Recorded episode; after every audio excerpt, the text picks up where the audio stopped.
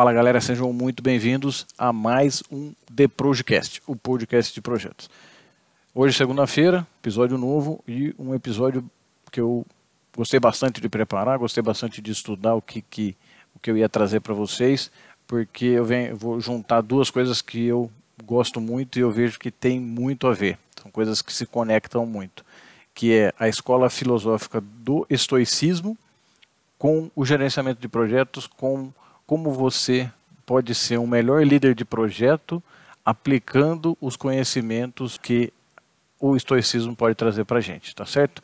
Então, vamos lá, bora para o episódio. Só começando rapidamente, não sou especialista nisso, mas venho estudando um pouquinho, já li um, alguns livros, acho que três ou, ou, quatro livros sobre o estoicismo, e basicamente o estoicismo ela é, ele é uma, uma escola ou uma doutrina filosófica, né, de filosofia, que surgiu na, na Grécia Antiga, e o foco principal do estoicismo é o seguinte: é prezar pela fidelidade ao conhecimento e focar 100% da sua energia no que pode ser controlado por você. Tudo que você consegue controlar é onde você vai focar a sua energia. Nas coisas que você não consegue controlar, você não tem que focar nada. Então, assim, o foco é no que está no seu controle, ao invés do que não está no seu controle. E aí, rapidamente, só, pra, só como título de curiosidade, essa, essa escola, né, o estoicismo, foi criado em Atenas, há 300 anos antes de Cristo, mas depois ela só foi ficar bastante conhecida quando chegou, quando chegou em Roma. E aí os imperadores romanos pegaram conselheiros que vinham dessa escola, da escola estoica, é, para trabalhar com eles, e pegar os conselhos né, desses conselheiros e tudo mais e aplicar em, suas, na, em seus impérios, na, na, na sua liderança. Então começou a ficar conhecido no Império Romano. O estoicismo ele, ele prega muito que para a gente alcançar uma verdadeira felicidade, para a gente alcançar uma vida plena, a gente depende 100% das nossas virtudes, ou seja, nós dependemos 100% dos nossos conhecimentos e dos nossos valores, e aí a gente vai abdicar de todos os, entre aspas, vícios que o estoicismo diz que, que seriam, é, por exemplo, as, as paixões ou alguns desejos extremos, ou é, o materialismo, você querer mais e mais e mais, porque quanto mais você quer, mais você conquista, mais você vai ter que trabalhar, mais você vai ter que se preocupar em manter aquele status ou manter aquele, aquele patrimônio que você conquistou e tudo mais, aquela posição que você conquistou, e isso não vai te trazer tranquilidade, não vai te trazer felicidade. Então, porque você vai ter que focar em muita coisa, você vai estar sempre tendo que se desdobrar demais para manter aquilo. E aquilo não traz uma vida plena, não traz uma mente calma, uma mente racional. Ou seja, você tem que focar e se concentrar naquilo que você pode controlar e tentar não se preocupar e aceitar o que você não pode controlar. Então vamos lá, como que a gente pode é, entender, como que a gente pode fazer uma conexão entre o estoicismo e ser um melhor líder de projetos, ser um melhor gerente de projetos. Primeiro de tudo, é descobrir o que está no seu controle e o que não está no seu controle, e aí você focar 100% das suas energias no que você tem controle. Ou seja, tem uma, uma frase né, muito falada que dentro de alguns, em alguns livros do estoicismo a gente lê isso, é o seguinte, que você pode levar um cavalo até a água, mas você não pode fazer o cavalo beber água. Ou seja, você tem, você focou no que você tem controle, levou o cavalo para beber água, ou levou o cavalo próximo de um rio, mas você não pode fazer com que ele beba água. Então, assim, foco no que você controla, que você pensa, no que você fala, no que você faz. Mas você não consegue controlar o que, as pessoas vão entender ou o que, as pessoas vão ouvir ou ver, certo? Então, aí, aí a gente pensa, mas o que está no nosso controle? O que está no nosso controle são as nossas emoções, os nossos julgamentos, a nossa criatividade, as nossas atitudes, os nossos desejos, as nossas decisões e a nossa disciplina. Isso está no nosso controle. Então vamos focar no que a gente tem controle. Não, é, você não consegue ter controle de tudo. E um gerente de projetos não tem o controle de tudo. Então, no ambiente do, do seu projeto, no ambiente do gerenciamento do projeto, enxergue e entenda o que, que está no seu controle e o que, que não está no seu controle e trabalhe 100% focado no que você consegue controlar. O segundo ponto é você ser um eterno aprendiz e estar tá sempre ligado nos momentos de aprendizado. A vida está cheia desses momentos. Em todo momento você pode aprender alguma coisa, em toda relação com uma pessoa você tem o que aprender, porque a outra pessoa ela tem um conhecimento maior em alguma coisa que você não sabe ou que você tem um conhecimento menor. Então, esteja aberto e esteja sempre ligado nesses momentos de aprendizado. Você pode tirar aprendizado de todas as situações, de todos os momentos. Então, mantenha sempre, se mantenha sempre atento a esses momentos e se mantenha sempre um eterno aprendiz buscando sempre o conhecimento. Porque lembrando, uma das principais mensagens de, da, do estoicismo é que o ser humano ele deveria depender apenas das suas virtudes, ou seja, dos seus conhecimentos e dos seus valores.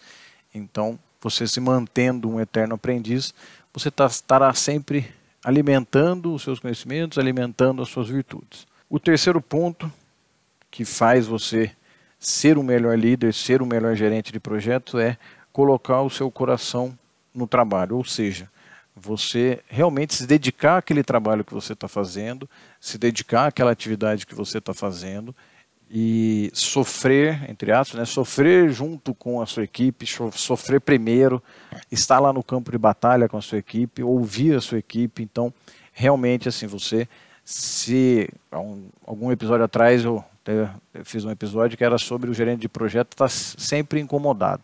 Ou seja, coloque o coração no projeto, se entregue para aquele projeto.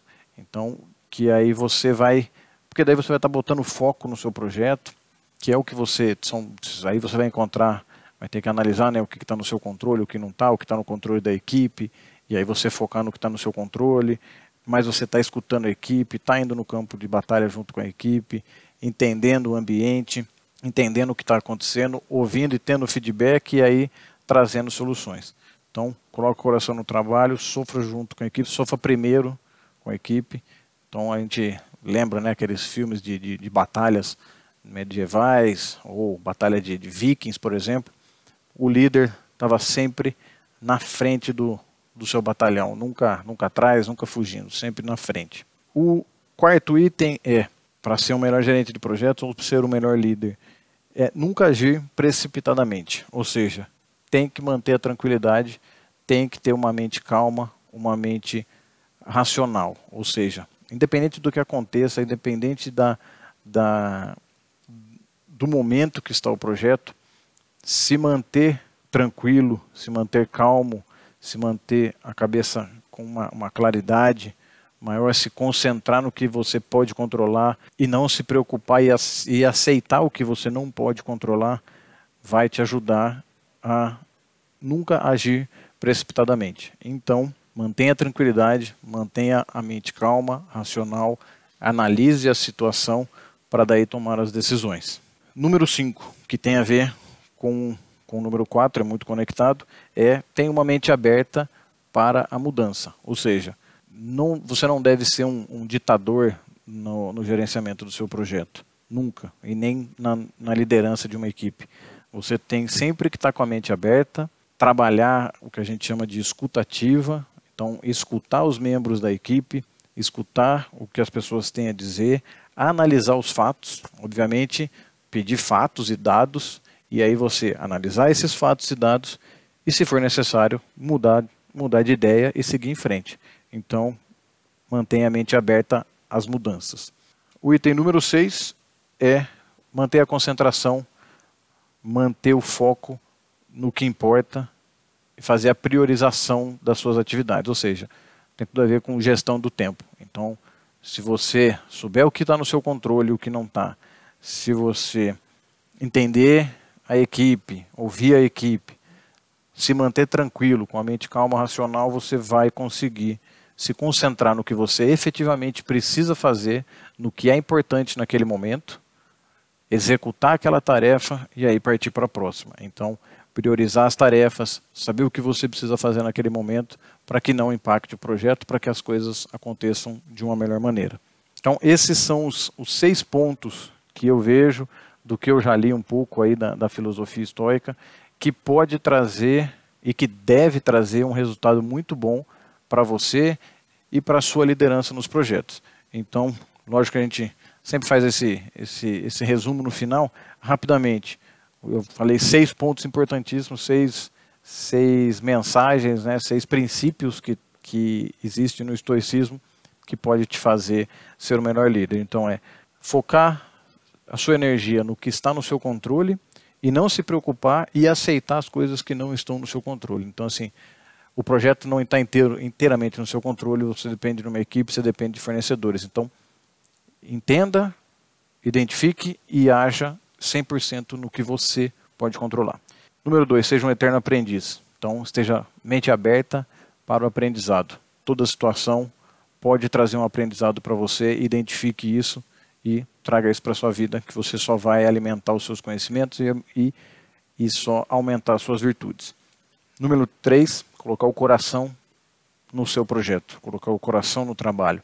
Sofrer primeiro. Lembra lá dos, dos das batalhas vikings, sempre o líder está na frente e nunca atrás, sempre junto com, com a equipe, sempre no campo de batalha.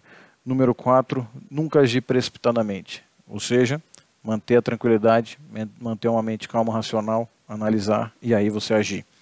Número 5, esteja aberto às mudanças, peça fatos e dados, analise os dados e aí tome uma decisão. Se for preciso, mude de ideia. Ou seja, nunca você deve ser um ditador.